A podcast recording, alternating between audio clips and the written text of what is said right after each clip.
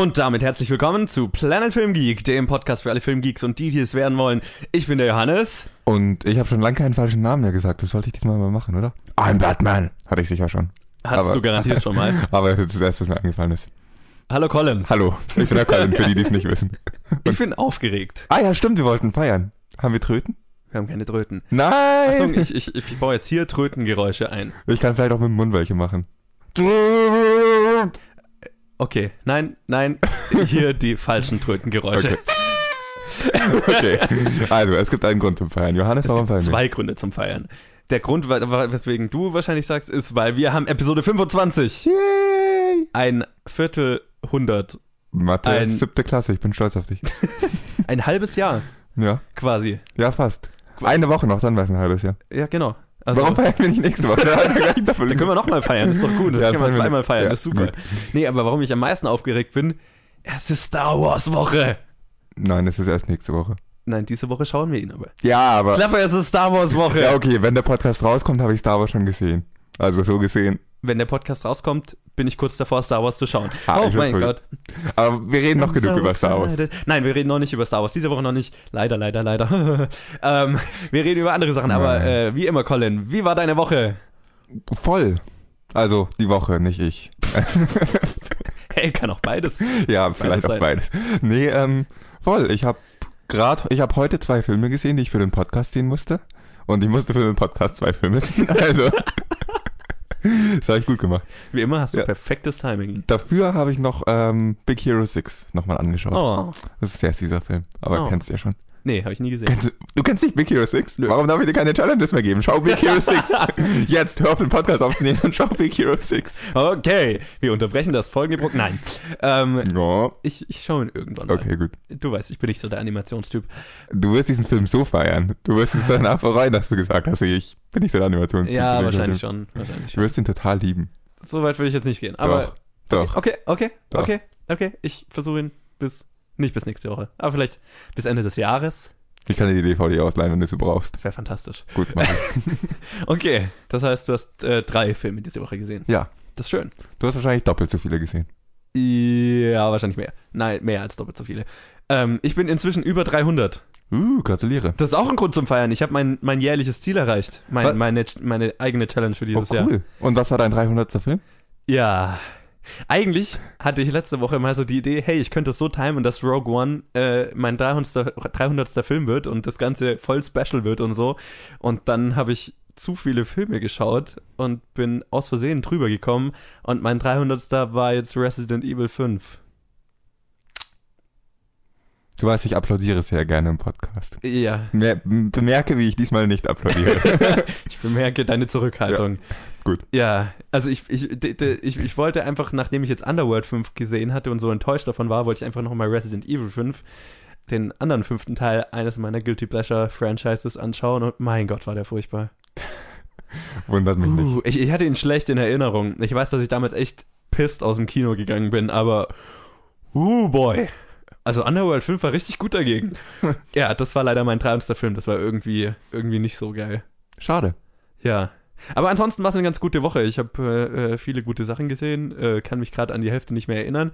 Aber was ich ganz cool fand, also äh, wir, wir nehmen das Ganze tatsächlich ausnahmsweise mal montags auf und heute sind die, ich weiß nicht, ob du es mitbekommen hast, die äh, Golden Globe Nominierungen rausgekommen. Oh, nee, die habe ich noch nicht Das gesehen. habe ich jetzt nicht mehr äh, in die News gepackt, aber ich möchte mal kurz erwähnen, dass Simon Helberg für Florence Foster Jenkins für Best Supporting Actor nominiert ist. Das gefällt mir. Florence Foster Jenkins hat eh ein paar Nominierungen und, was ich sehr geil fand, Ryan Reynolds für Deadpool als bester Hauptdarsteller in Musical or Comedy und Deadpool selber ist als bester Film Musical or Comedy nominiert.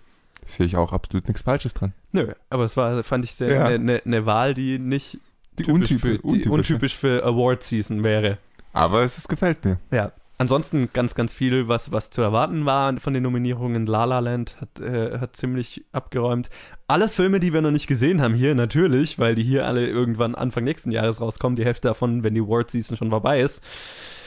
Aber das was mache ich jetzt nicht nochmal auf. Äh, was ich aber noch kurz erwähnen wollte, wir hatten diese Woche eine wahnsinnige Trailerflut. Es war, hat sich so Oh, ja. gefühlt, als wäre es so gewesen, hey, es ist gleich Ende des Jahres, schnell, wir müssen die ganzen Trailer noch veröffentlichen. Ich weiß nicht, wie viele du davon gesehen hast, aber es war zum Beispiel der War of the, for the Planet of the Apes Trailer. Ja, da hatte ich ein paar interessante Gedanken dazu. Okay, ich muss erst kurz einfach mal meinen inneren Geek rauslassen und dann darfst du, wieder- das darfst du kritisieren. Wieso gehst du davon aus, dass ich kritisieren möchte? Erfahrung. Nein, das war für mich war es einer der geilsten Trailer, die ich seit langem gesehen habe. Das Planet of the Apes Franchises, äh, Franchise, das neue, ist eins der kontinuierlich guten Franchises, die wir zurzeit haben. Eines der wenigen durchgehend richtig guten Franchises, meiner Meinung nach. Ja, bisher gab es aber nur zwei Filme. Na klar, aber Also, das, wenn, wenn der Film so gut wird wie die ersten zwei und, und was der Trailer vermuten lässt, dann haben wir eine richtig gute Trilogie, was es heutzutage echt nicht mehr so viel gibt. Wenn du mal überlegst. Wie viele richtig gute Trilogien kennst du? Das sind nicht so viele. Und das fand ich sehr, sehr geil. Und mein Gott, ich liebe diese Filme. Ja, ich hatte nur während dem Trailer, ich fand, den muss ich dazu stimmen, deswegen bin ich ein bisschen angepisst, dass du gesagt hast, ich sehe gleich alles. Ich fand den Trailer sau geil.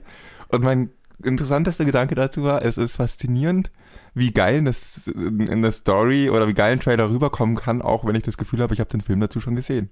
Also, mir ist in dem Trailer ganz stark aufgefallen, man könnte jetzt auch mit diesem Trailer den zweiten Film bewerben, fast. Ja. Es war aber so ähnlich, aber es hat mich absolut nicht gestört. Ja, Einfach weil es auch, du kannst Also einfach lang genug diese Affen anschauen und die Haare ziehen und begeistert davon, Alter, davon sein, wie gut diese erste Szene, wo die auf den Pferden sind, Hm. das hat den Punkt erreicht, wo ich selbst beim noch so genauen Hinschauen nicht mehr erkennen kann, dass es CGI ist.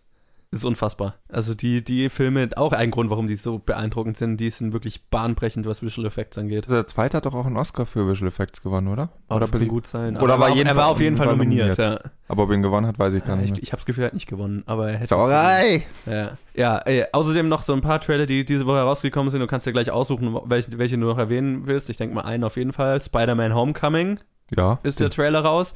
Außerdem Assassin's Creed, der finale Trailer, endlich mal ein guter Trailer. Die anderen waren alle furchtbar. Und Baywatch haben wir auch bekommen.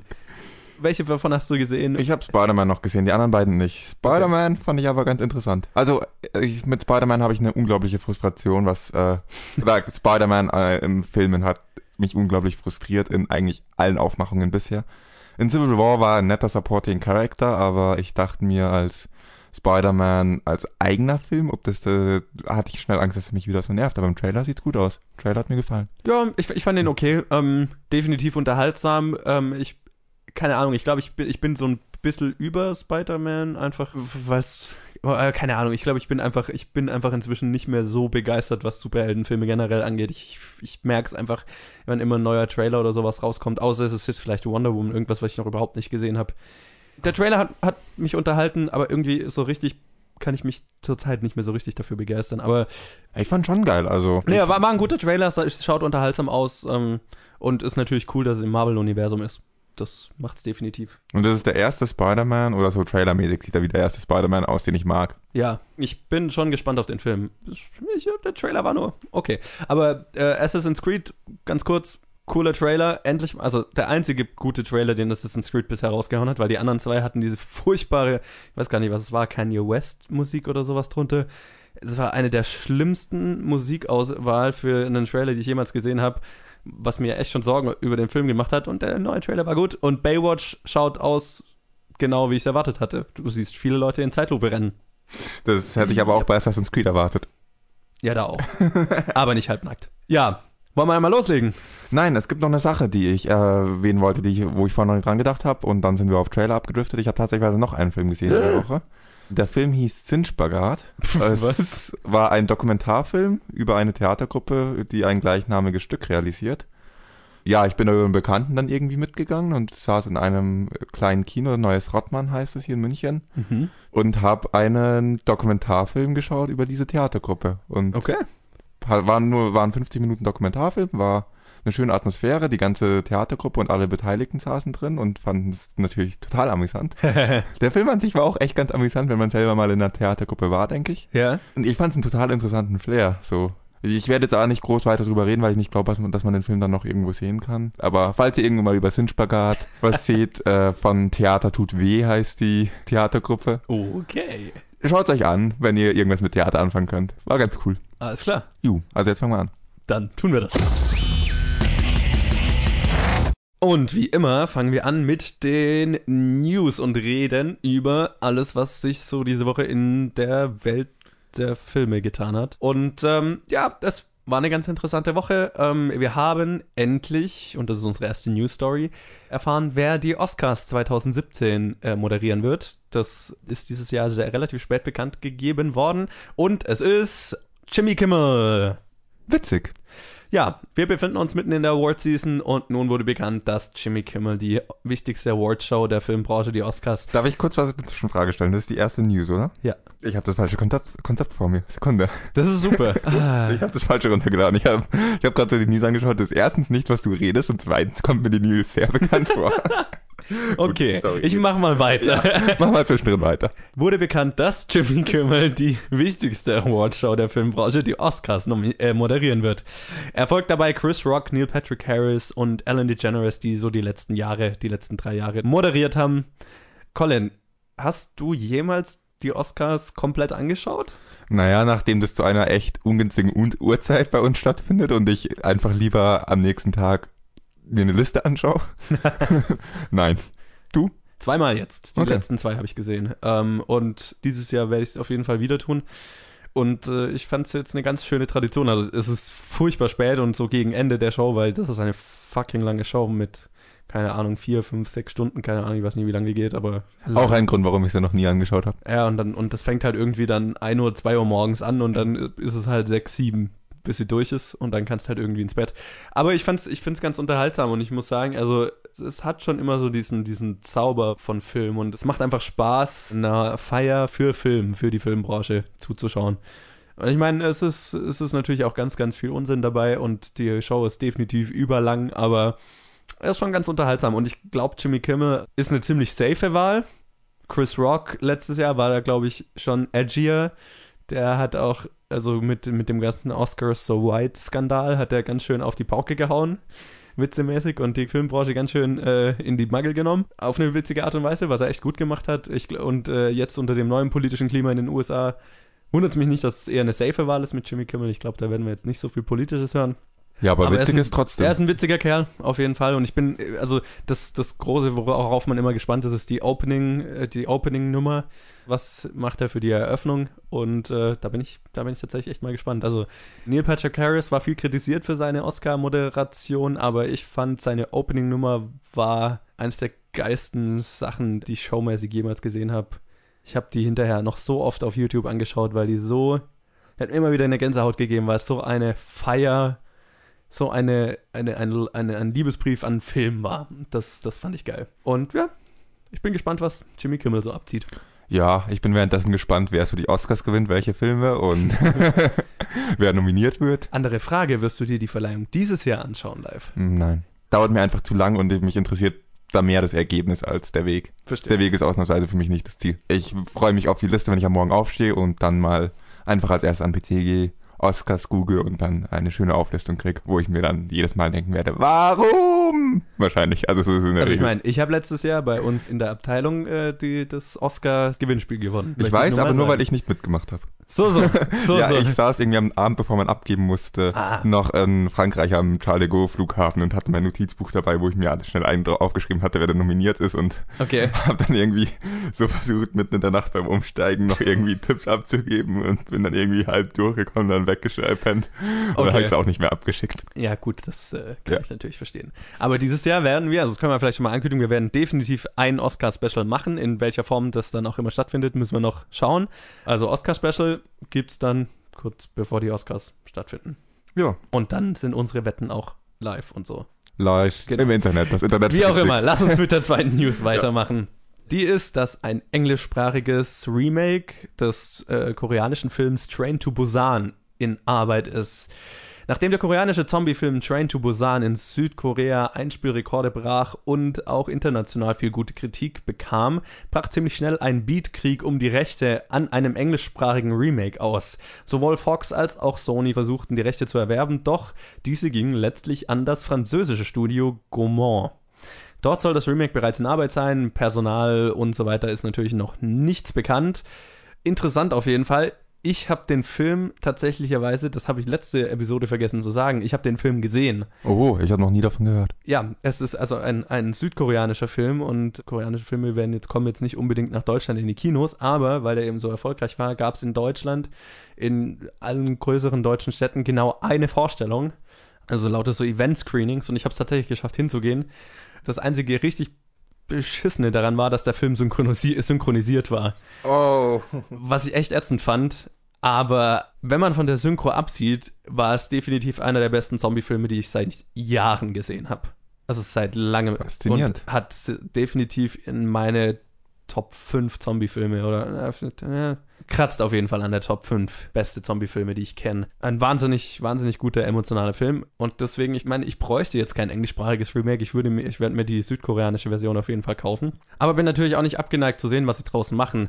Äh, Gaumont ist jetzt vom Studio her nichts, was ich jetzt damit in Verbindung gebracht hätte. Ja, das, also ich bin auch vom Ergebnis des Beatkriegs überrascht, aber Mai. Also ich frage mich, wie viel die da hingelegt haben, Ja. weil also Fox und Sony Ja, überbietest du jetzt nicht einfach mal kurz. Ja, klar. Oder Fox und Sony hatten halt dann doch gar kein zu hohes Interesse dran, sondern dachten sich eher Ja. interessant, aber jetzt auch. Aber andererseits, wenn der Film so gute Rezessionen hat, Er war, ist wahnsinnig gefeiert worden, auch eben von der amerikanischen Kritik und so weiter. Also interessant, dass es an Gomorrah gegangen ist. Ähm, ich bin jetzt nicht abgeneigt, aber ich habe jetzt auch keine besondere Meinung dazu. Ich lasse mich gerne überraschen. Ich, ich kann erst wirklich was dazu sagen, wenn ich einen Trailer sehe oder wenn wir zumindest mal wissen, wer an dem Film arbeiten wird. Vorher schaue ich mir lieber die südkoreanische Version nochmal an. ja, es wird ja eh noch dauern, bis, die, bis der hier rauskommt, denn da hat man noch genug Zeit. Genau, und, und, und schaut ihn euch bitte auf Koreanisch an. Machen wir weiter mit unserer dritten Story und die finde ich tatsächlich ziemlich unterhaltsam. Will Ferrell als E-Sport-Star in einer neuen Komödie. E-Sport ist auf dem Vormarsch und füllt weltweit ganze Arenen von Zuschauern und nun hat auch Hollywood das Thema für sich entdeckt. Laut Variety arbeitet Will Ferrell an einer Komödie, in der er ein viel zu altes Mitglied eines erfolgreichen E-Sports-Teams spielt. Außerdem sollen echte Teams und Spieler ebenfalls eine Rolle im Film spielen, um die E-Sports-Fans natürlich ins Kino zu holen.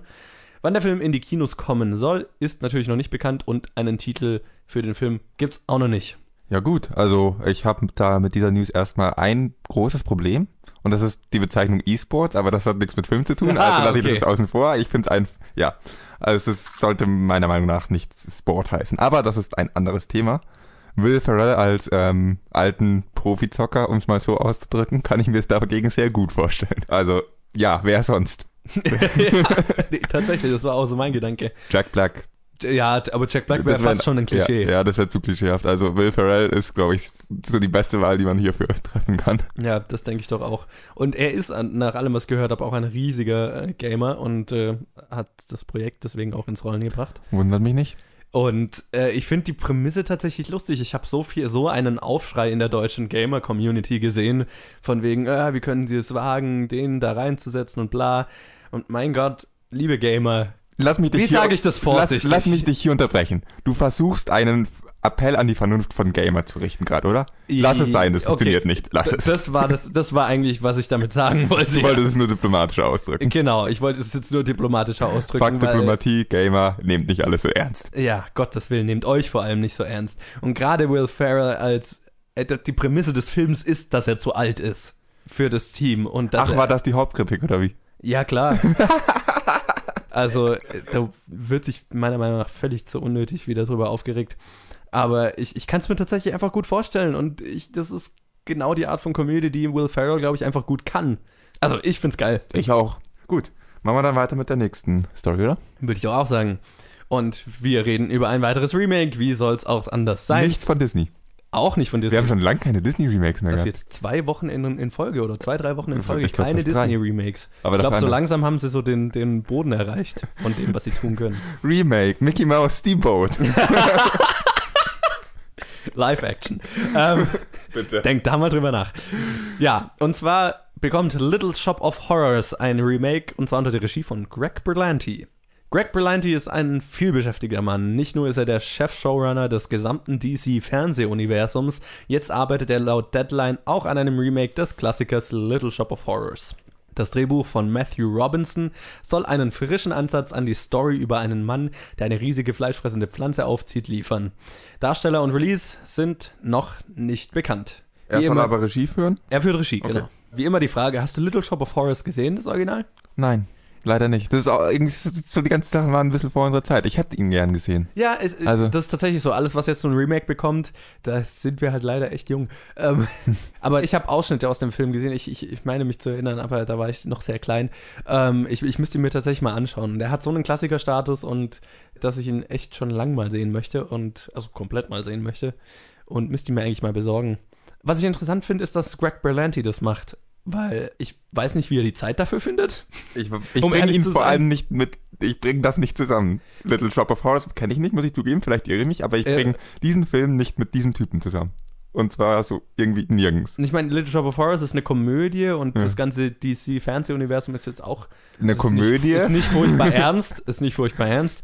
Also rein vom Ton her kann ich mir das Ganze schon vorstellen. Ich weiß nur nicht, wie er die Zeit findet, weil der, der, der managt ja irgendwie was, fünf, sechs Serien jedes Jahr, a 20 oder 25 Episoden. Das ist schon eine wahnsinnige Ladung. Natürlich hat er Leute, die jede einzelne Serie showrunnen und so weiter, aber er übersieht halt alles. Deswegen.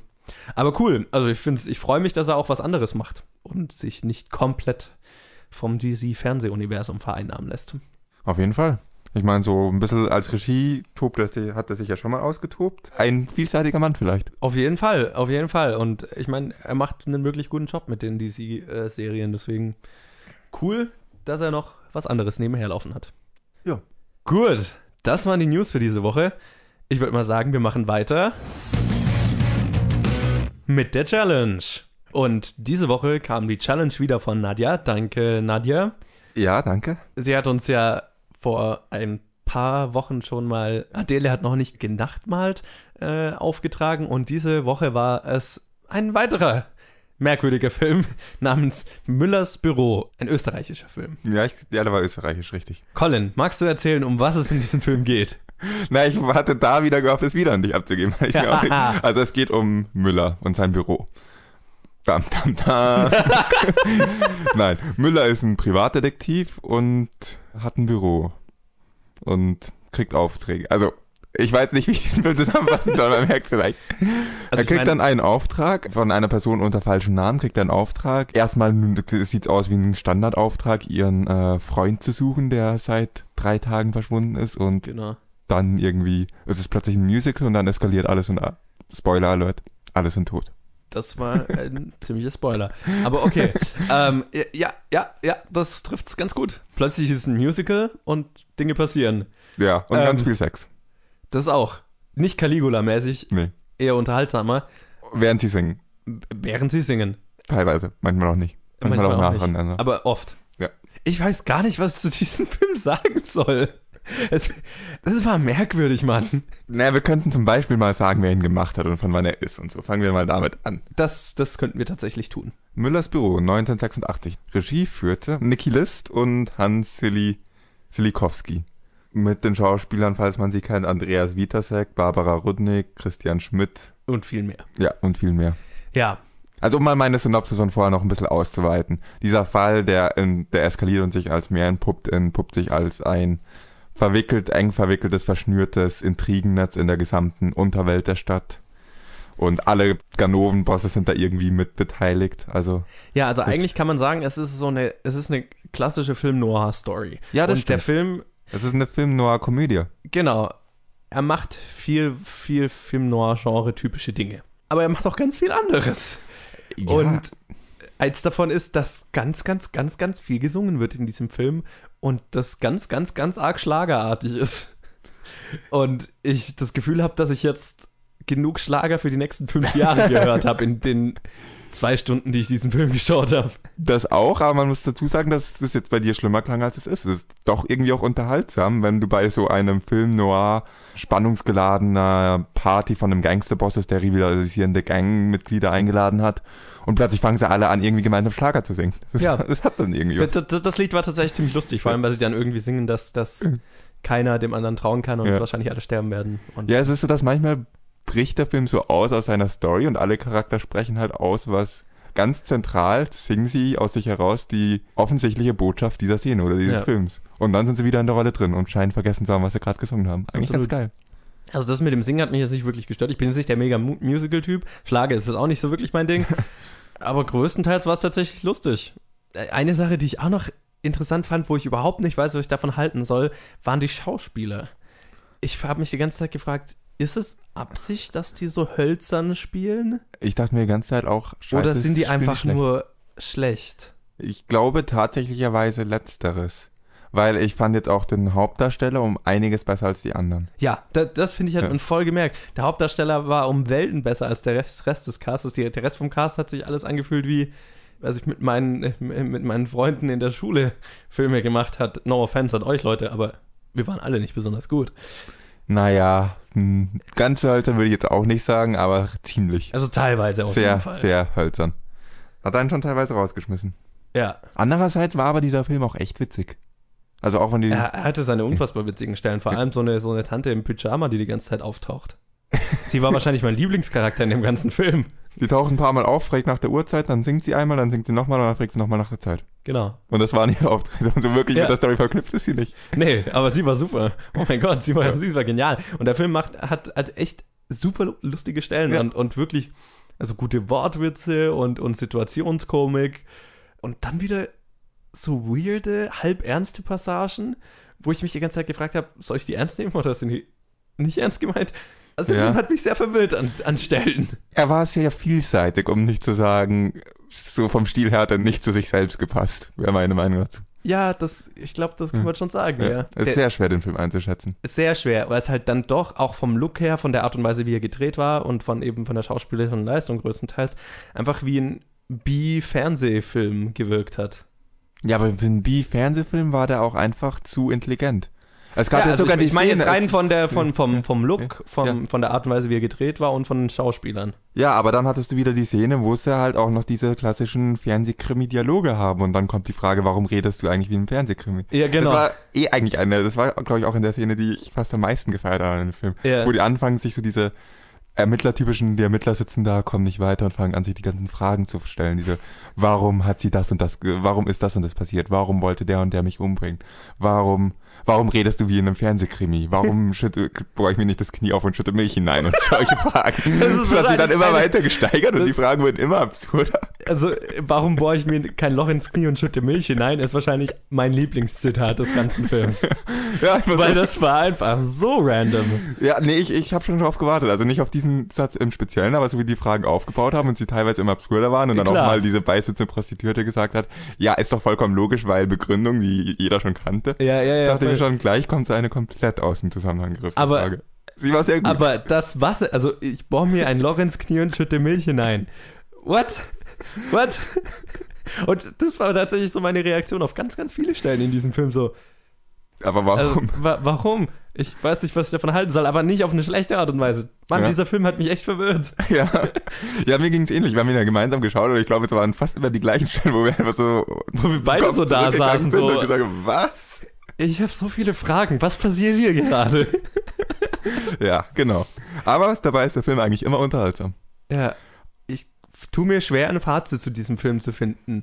Sehr außer weird, Ja, aber sehr witzig. Sehr witzig, wenn ihr echt keinen Sinn in einem Film braucht und keinen zusammenhängenden roten Faden, würde ich mal. Wobei ein bisschen roten Faden gibt schon.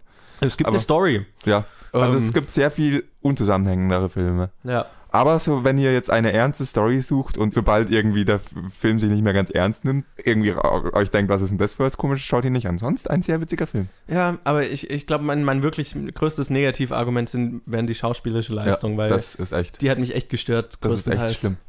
Ähm, das, das fand ich sehr schade, weil ich glaube, der Film hätte noch, noch ganz, ganz viel besser sein können, wenn du Schauspieler gehabt hättest, die einfach, also glaubhaft die Welt bevölkern.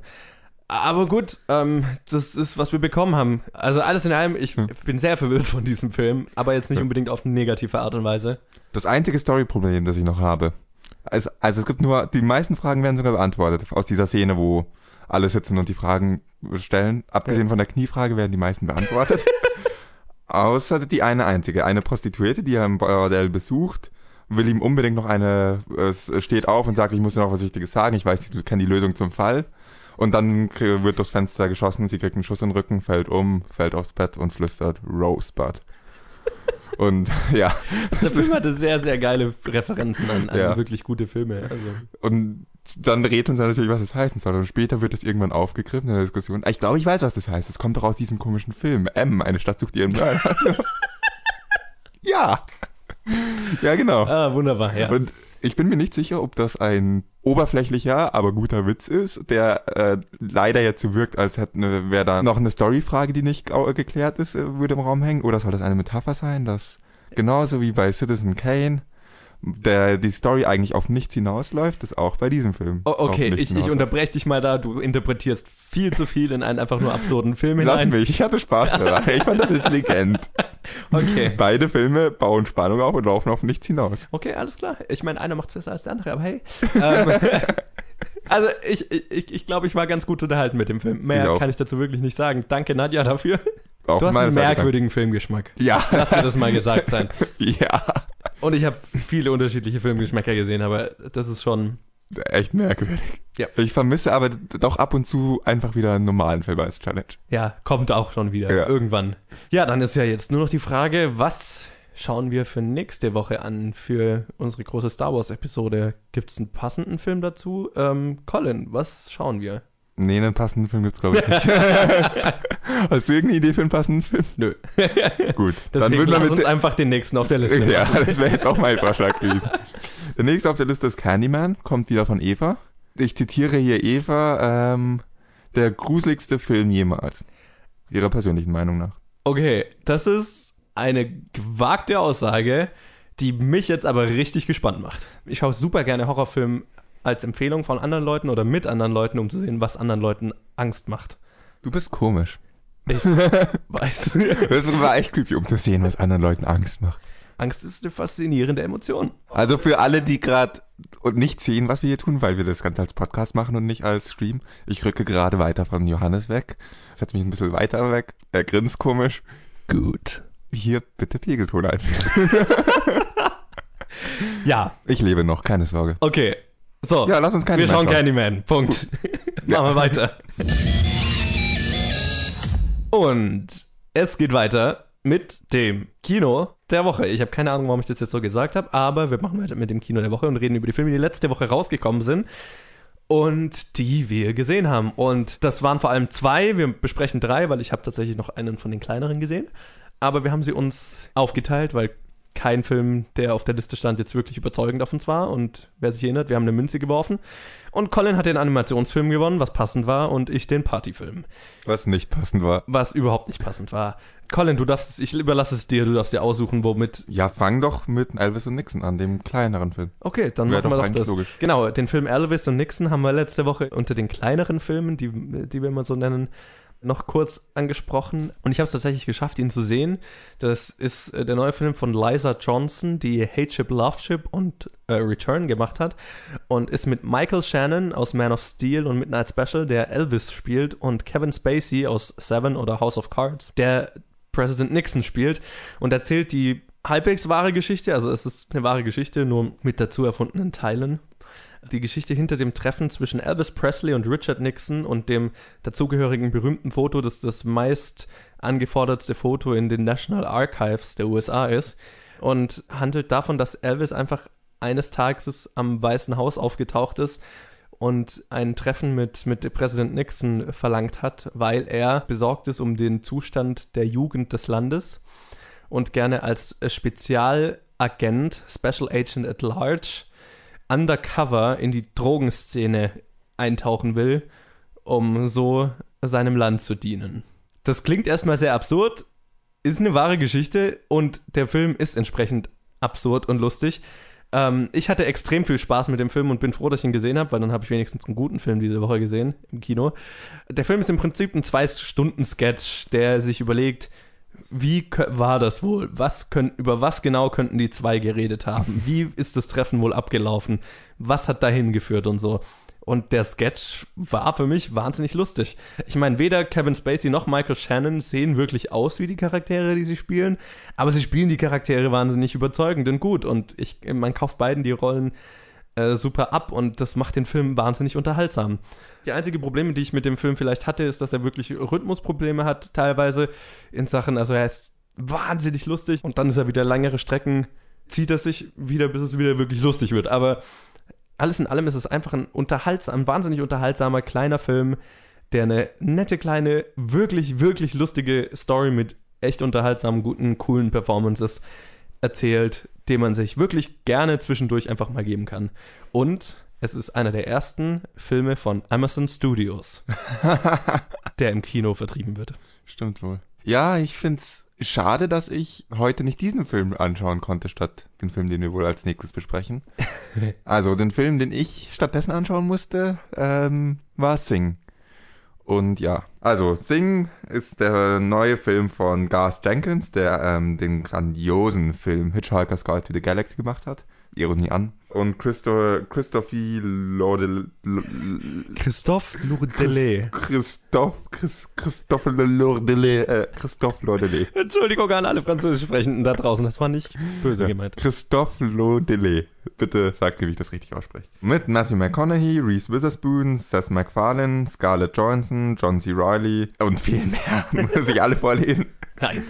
Von Illumination Entertainment. Weswegen ich in einem Logo Minions ertragen musste. Und ja, es geht um einen Koala, der versucht, sein Theater zu retten, na, indem er einen großen Gesangswettbewerb veranstaltet. Schöne Synopsis. Ja, ich hatte diesen Film prophezeit als ein, ja, Zootropolis Trolls Crossover. Das nehme ich zurück. Es ist stattdessen ein Zootropolis, nee, Zootopia heißt er eigentlich, oder? Wie heißt also Zootropolis hieß er in Großbritannien. Okay. In Deutschland hieß er Zoomania und eigentlich heißt er Zootopia. Wie komme ich dann eigentlich auf Zootropolis? Vielleicht hieß er in Australien so, ich habe keine Ahnung. Die Stadt hieß Zootropolis. Okay. Okay. Also, es ist ein Crossover aus, was ich jetzt eigentlich sagen wollte, Zootopia und Deutschland sucht den Superstar. Wie das zu erwarten. fast gesagt, ja. Und es ist leider nicht sehr gut. Okay. Also das ist so, wenn ich so mir überlege, wie dieser Film entstanden ist. Ähm, jemand hat Zootopia gesehen und gesehen, oh, cool, das ist ein Erfolgsrezept, machen wir eine Stadt mit ganz vielen unterschiedlichen Tieren. Oh, was mögen, was ist noch ein anderes Erfolgsrezept? Ach, Deutschland sucht den Superstar, sowas ist doch immer cool. Verbinden wir das beides. Und dann haben sie diese Formeln zusammengesetzt, irgendwie so ein bisschen ein Standard 0815, äh, Szene F, Szene C dahin, dann nehmen wir irgendwie bla bla bla Charakter D und äh, fügen das alles irgendwie zusammen, setzen da ein paar gute Schauspieler hinten, schauen, dass es süß und bunt ist und dann werden es Kinder lieben. Und genau so ist das auch.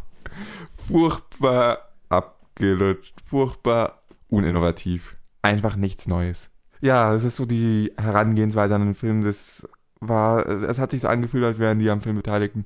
Okay, wir müssen jetzt diesen Film machen, lass uns den halt so machen, dass, äh, dass Kinder nicht merken, dass er schlecht ist. Und das hat funktioniert. Also Kinder werden nicht merken, wie, wie hingeklatscht dieser Film eigentlich ist. Er ist bunt, er ist singen die Viecher und die Viecher singen gut und es sind ein paar lustige Szenen dabei. Es sieht immer süß aus und ist teilweise auch witzig, für Kinder wahrscheinlich sehr oft witzig. Aber wenn man den mit einem Pixar-Film vergleicht, wo so viel Mühe und Liebe reingesteckt wird, dann ist das halt einfach nur so ein, ja, maschinengefertigter Film. Ich habe das Gefühl, Illumination Entertainment ist in dem Business, maschinengefertigte Pixar-Abklatsche zu machen quasi. Ja, ich weiß nicht, also Despicable Me 1 und 2 fand ich gut, hat mir richtig gefallen. Nur den Minions Ja, fand ich dann okay. Minions war furchtbar. Ja, ja. Aber ich würde zu allen drei nicht sagen, dass es maschinengefertigt war. Ja, ich glaube, sie hatten irgendwie mit Despicable Me so ihren großen Durchbruch Ja. und dann alles, was danach kam, war nicht so. Ja, also irgendwie ist halt, es war halt einfach so ein Nicht-Film. Wenn ihr diesen Film schaut, überlegt euch eine Szene, zu der ähm, nicht zum Trailer vorkommt, was ihr erwartet, was in diesem Film vorkommen wird für eine Szene. Ich garantiere euch, dass diese Szene auch vorkommt. Und egal welche zehn unterschiedlichen Szenen sich die Zuhörer jetzt denken, die kommen alle drin vor. Jeder Charakter hat so seinen einen, hat so seine typischen Plotpoints, die er abläuft und alle werden schön zusammengefügt und ja. Aber süß Ja. war's, aber trotzdem irgendwie nach zehn Minuten habe ich mich an Theaterkoalas und Sekretären Leguanen und irgendwie singenden Affen doch auch satt gesehen. Genau so ging es mir eigentlich mit Secret Life of Pets und das ist auch Illumination. Ja, aber Secret Life of Pets war sehr viel besser. Sehr viel liebevoller. Okay, alles klar. Das ist halt so das Äquivalent von Hochsprung. Man weiß, wo die, wo die Mindestlatte ist und man springt genauso, dass man ein Zentimeter drüber kommt und die Hürde nicht reißt und keine, keinen negativen Film bringt, aber wirklich was Beeindruckendes. Also wirklich so viel Mühe, wie man sich hätte geben können. Ja, Schämt euch. ja ich meine, man muss halt leider sagen, es funktioniert, ne? Ja. Also Minions hat Ja. so viel Geld eingespielt und auch Secret Life of Pets, du erinnerst dich, wie ewig das in den Ja. Box Office Top 5 war. Ich glaube, Sing, Sing wird sich auch nicht schlecht schlagen. Ja. Aber mein. Wahrscheinlich nicht ganz so gut, aber, Nee, nicht ganz so gut. aber ja, äh, leider funktioniert es halt und ich glaube, wir werden von Illumination es sein, die haben mal wieder so den richtig kreativ Spark und machen ein weiteres Despicable Me raus, also was Vergleichbares. Ah, sind sie halt irgendwie immer die B or C Movie Pixar. Ja, so wird es auch sein. Okay, dann Zu deinem ich Film. mit meinem großen Film weitermachen, den ich diese Woche zwangsweise sehen musste. Du klingst begeistert. Office Christmas Party. Der neue Film von Josh Gordon und Will Speck, die The Switch und Blades of Glory gemacht haben und auch mit einem riesigen Cast. Jason Bateman, Olivia Munn, TJ Miller, Jennifer Aniston, Kate McKinnon, Courtney B. Vance, Gillian Bell, Abby Lee und vielen, vielen mehr. Und äh, handelt davon, dass ein Ableger einer großen Technikfirma versucht, einen potenziellen Klienten mit einer gigantischen Weihnachtsparty zu beeindrucken, um so die Schließung dieser Abteilung, dieses Ablegers der Firma zu verhindern. Also, wir haben es ja gesagt, bei dem Trailer kannst du eine Münze werfen, ob er gut oder ob er schlecht ist. Sorry, er war auf der schlechten Seite. Und er ist ziemlich genau, was ich erwartet habe. Ähm, ich glaube, der Trailer repräsentiert den Film ziemlich gut. Wir hatten es ja jetzt schon mal mit, wie letzte Woche auch gesagt, mit Mike und Dave und Bad Moms, wo wir gesagt haben, okay, das schaut nach einem generischen Partyfilm aus und einer davon war auch eher in die Richtung und Bad Moms hat mich ja tatsächlich überrascht, dass es eben das nicht war. Äh, Office Christmas Party ist genau das und wirklich nicht mehr. Ich tue mir schwer, wirklich was Gutes über den Film zu sagen, außer vielleicht ein paar Performances, die ich tatsächlich die ich überraschend gut fand. Olivia Mann hat mich ziemlich überzeugt, außer an ja, gewissen Stellen, vor allem am Ende.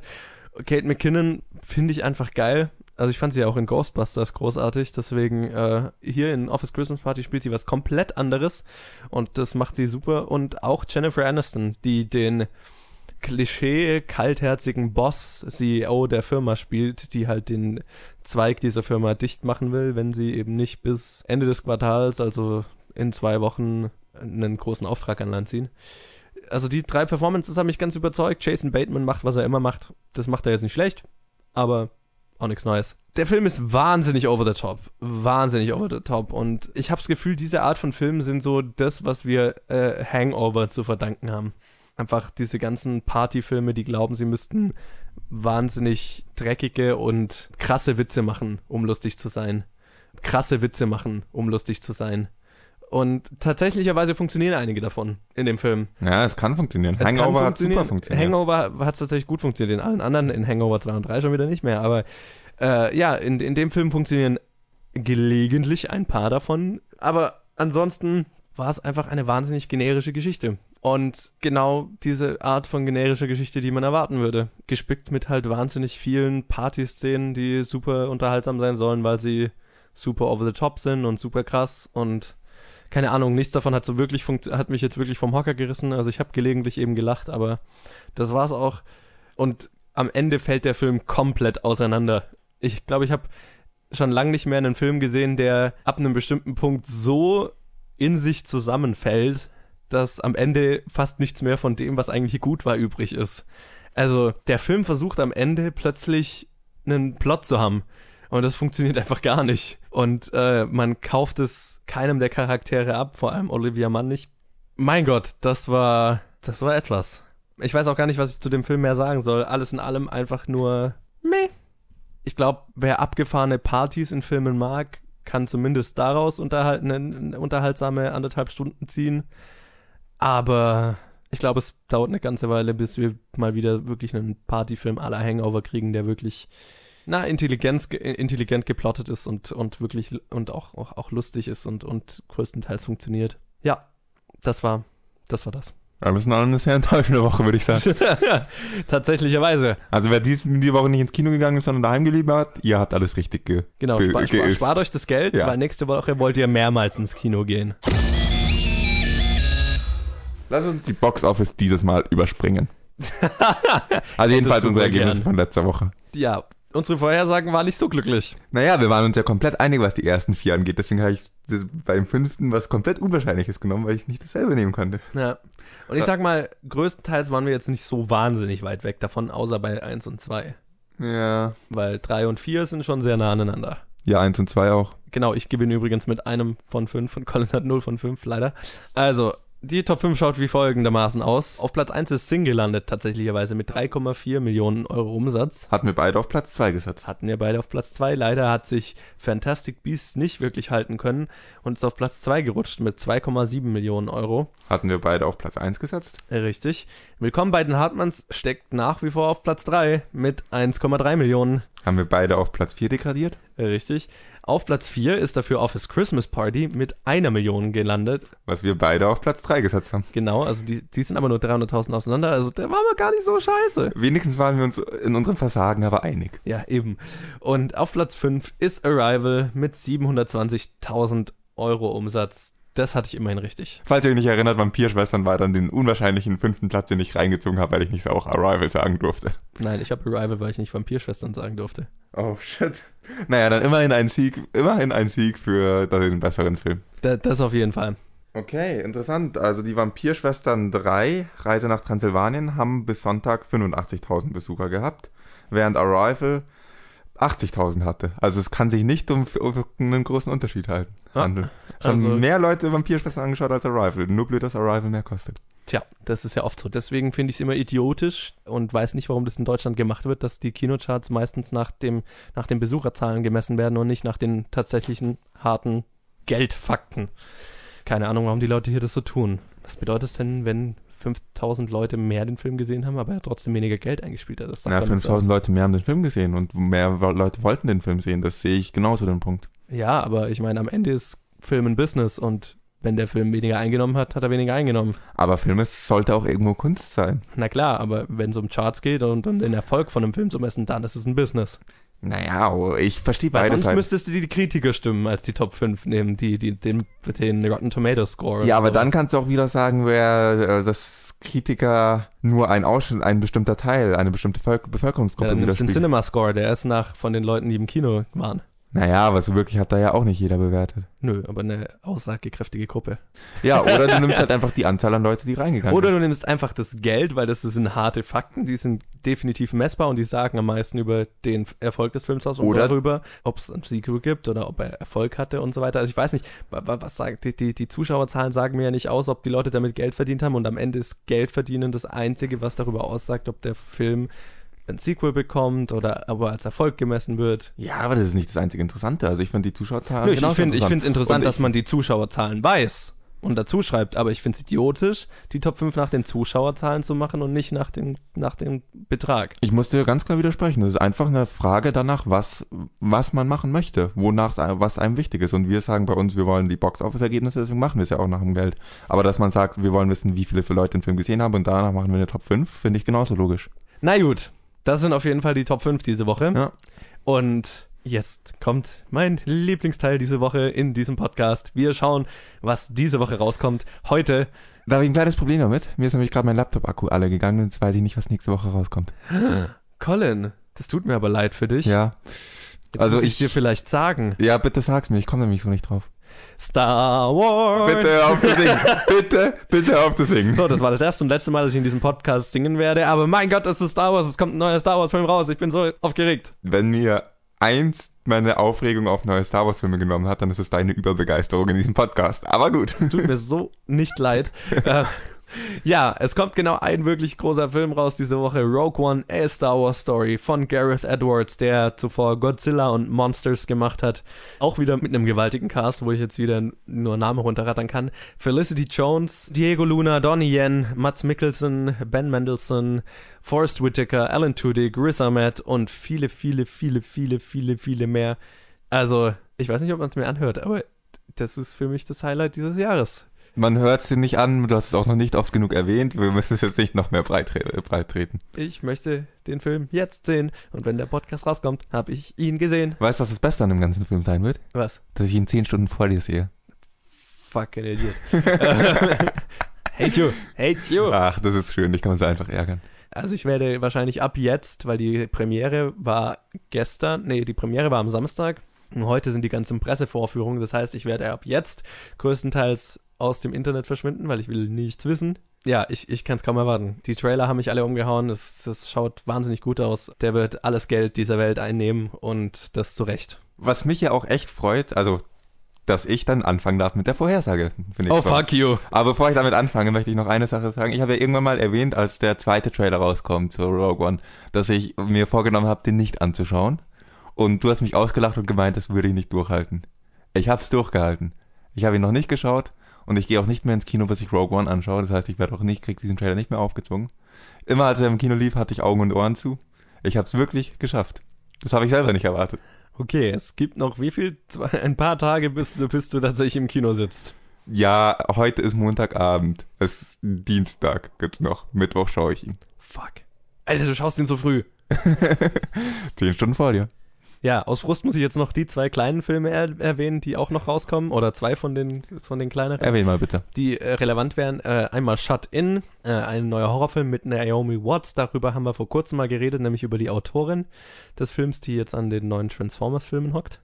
Hatten wir den Film mal kurz erwähnt. Der kommt raus. Und Paula, mein Leben soll ein Fest sein. Ein Film über eine Bremerin, die im Jahr 1900 Malerin werden will. Irgendwie so. Ein kleiner deutscher Indie-Film. Gut, wir werden nächste Woche wahrscheinlich hauptsächlich über Star Wars reden. Wir werden nur über Star Wars reden. Nichts anderes. Star Doch. Wars, Star Wars, Star Wars, Wir Star werden Wars, auch über Star andere Wars. Sachen reden. Star Wars. Candyman. und Candyman. So, jetzt müssen wir vorhersagen, was dieser Film alles vernichten wird in Sachen Boxoffice und leider darfst du anfangen, deswegen, hey, Ja, ich glaube, das könnte so ungefähr die einfachste Woche sein, die wir bisher hatten. Star Wars auf Platz 1, Sing auf Platz 2, Fantastic Beasts and Where to Find Them auf Platz 3, Willkommen bei den Hardmond auf Platz 4 und Office Christmas Party auf Platz 5. Darf ich auch gleich vorhersagen, was du vorhersagen wirst? oho, tell me more. Ich behaupte, du drehst Platz 4 und 5 um und sagst, dass Office Christmas Party mehr einnimmt als Willkommen bei den Hardmond. Du kennst mich viel zu gut. Gut, damit wäre dieses Segment sehr schnell abgehakt. Nein, das, das war mein Gedanke Ja. und äh, dann ist mir eingefallen, wie scheiße Office Christmas Party war und äh, wenn der diese Woche nur eine Million gemacht hat, könnte ich mir tatsächlich vorstellen, dass der stark abfällt. Und wenn wir Arrival anschauen, der jetzt von der letzten Woche auf diese Woche auch wieder nur um 200.000 oder so gefallen ist. Dann lass ihn mal 200.000 weiterfallen und der ist bei 500.000. Dass er dann noch in den Top 5 ist. Naja, mach, was, mach Office. Christmas Party muss nur über 50% fallen. Und das finde ich wahrscheinlicher, als dass Hartmanns an Office Christmas Party vorbeifällt. Gut, dann. Deswegen mache ich Office Christmas Party aus den Top 5 und Arrival bleibt auf Platz 5. Mhm, okay. Dann. Ja, du Ja. wirst die nächste Woche gewinnen, aber scheißegal, weil dann habe ich einen neuen Star Wars Film gesehen. Wupp, wupp, wupp. Mann, du bist echt Ich werde mich nicht dafür entschuldigen. gut. So. Und jetzt kommen wir zu einem als als beliebten Segment. Weißt du, was echt ein Problem ist? Jetzt kann ich nicht mal nachschauen, ob ich dir eine stellen muss oder du mir, weil meine, mein Laptop akku leer ist. Dreimal darfst du raten. Nicht wahrscheinlich dir, oder? Oh, Yes. fuck. Okay. Willst du die schwere oder die leichte? Die leichte? Die leichte, okay. Erklär mal die ich, Regel. ich erkläre so lange mal die Regeln. Ähm, wir spielen Bad Movie Synopsis. Das ist ein Spiel, in dem einer dem anderen einen Film so schlecht wie möglich zusammenfassen muss. Der hat dann drei Minuten Zeit, diesen Film zu erraten und darf dabei Ja-Nein-Fragen stellen. Colin ist der Meister darin, sich diese Dinge nicht vorher zu überlegen. Und meistens stellt er mir dann solche, die ich nicht erraten kann. Äh, letzte Woche habe ich ihn tatsächlich mal dran gekriegt und ähm, hoffe, dass ich diese Woche meinen Losing Streak vielleicht unterbrechen kann. Ja, ich muss natürlich dich mich jetzt rächen für letzte Woche. Zwei Sachen sprechen dagegen. Erstens, ich habe mir mal wieder nicht vorüberlegt. Und zweitens, ich habe dich auch noch gefragt, wie leicht oder die schwere willst. Und du hast die leichte gewählt. Muss ich mich jetzt Und auch jetzt haust du die Bombe raus. Gut. Also, bist du bereit? Jo, dann wäre ich bereit. Gut. Also, die Zeit läuft, wenn ich fertig bin mit Lesen. Was wollte ich noch mal sagen? Nicht lesen, mit aus meinem... Egal, vor mich herstammeln. Also, der Protagonist findet seinen verstorben geglaubten Vater, verliert aber seinen Freund. Okay, Star Wars? Ist es Star Wars? Ist es ein Star Wars-Film? Nein. Ähm, okay. Willst du eine Antwort? Nein. Ähm, ist er nach 2000 Du rausgekommen? willst wirklich keine Antwort? Nein. Okay. Äh, ist es Star Wars? Nein. Doch. Was? Doch. Ist es? Muss, muss nur noch wissen, welcher. Moment, warte mal. Was? Findet seinen verstorben geglaubten Vater er, und verliert einen Freund. Ja, ich meine, er kann es, wo er erfährt, dass sein Vater ist, ist Empire Strikes Back. Ja, ich sag das, das ist einfach. Der ist nur. Was? Im Ernst? Ich war's? hätte, ich hätte dich. Du stellst mir eine Star Wars-Synopsis in der Woche, wo ich auf alles Star Wars antworte? Ja. Okay. Und das Beste daran finde ich, dass du dann erstmal gesagt hast, nein, es ist nicht Star Wars oder die Antwort dazu. War eine Spaßantwort. Ich wollte jetzt anfangen zu raten. Ich hätte nicht sagen sollen. Ich hätte ey, nicht Ich sagen. hätte mich völlig verrannt wahrscheinlich, weil ich ja, nicht mehr auf Star Wars Ich hätte gekommen nicht wäre. sagen sollen. Okay. Äh, Das war schnell, das waren 30 Sekunden. Ich meine, es hat gepasst. Ich bin froh, dass ich was über Star Wars sagen konnte. ähm, danke. Ähm, Bitte, nächste Woche wird ich weiß nicht, ob, es, ob sich das, das fühlt sich jetzt nicht richtig gewonnen an. Nee, irgendwie nicht, weil ich da irgendwie. Aber- Sorry, ich, war grad- ich habe gerade auch schlecht reagiert. Ich war einfach so für mich so, was? Du sagst die Lösung, aber willst nicht mal die Antwort abwarten. Ich wusste nicht, wie ich da reagieren soll. Ich kann dir auch noch eine stellen, wenn du magst. Wenn sich das jetzt nicht gewonnen anfühlt, kann ich dir noch eine stellen. Nein, ich, nein, nein, wir machen jetzt nicht weiter. Ähm, Du hast nur Angst, jetzt noch zu verlieren. Natürlich habe ich Angst, jetzt zu verlieren. Auf dem Papier habe ich jetzt meine, meine, meinen Losing Streak. Soll ich dir noch eine stellen? Nein. Willst du es drauf anlegen? Willst, Nein. Du, willst du zeigen, Nein. dass du dich mit wirklich gut auskennst mit Filmplots, auch wenn man sie schlecht beschreibt, dass du trotzdem rauskommst? Oder willst du zugeben, dass du eher nicht so viel darüber weißt? Fuck you. Es gibt nur gewonnen oder verloren, Ah. wie man gewinnt oder verliert. Oh Mann. Von daher beenden wir diesen Podcast. Damit geht unser Viertel 100 Episoden Jubiläum, unser halbjähriges Jubiläum fast irgendwie nicht so ganz, irgendwie so halb.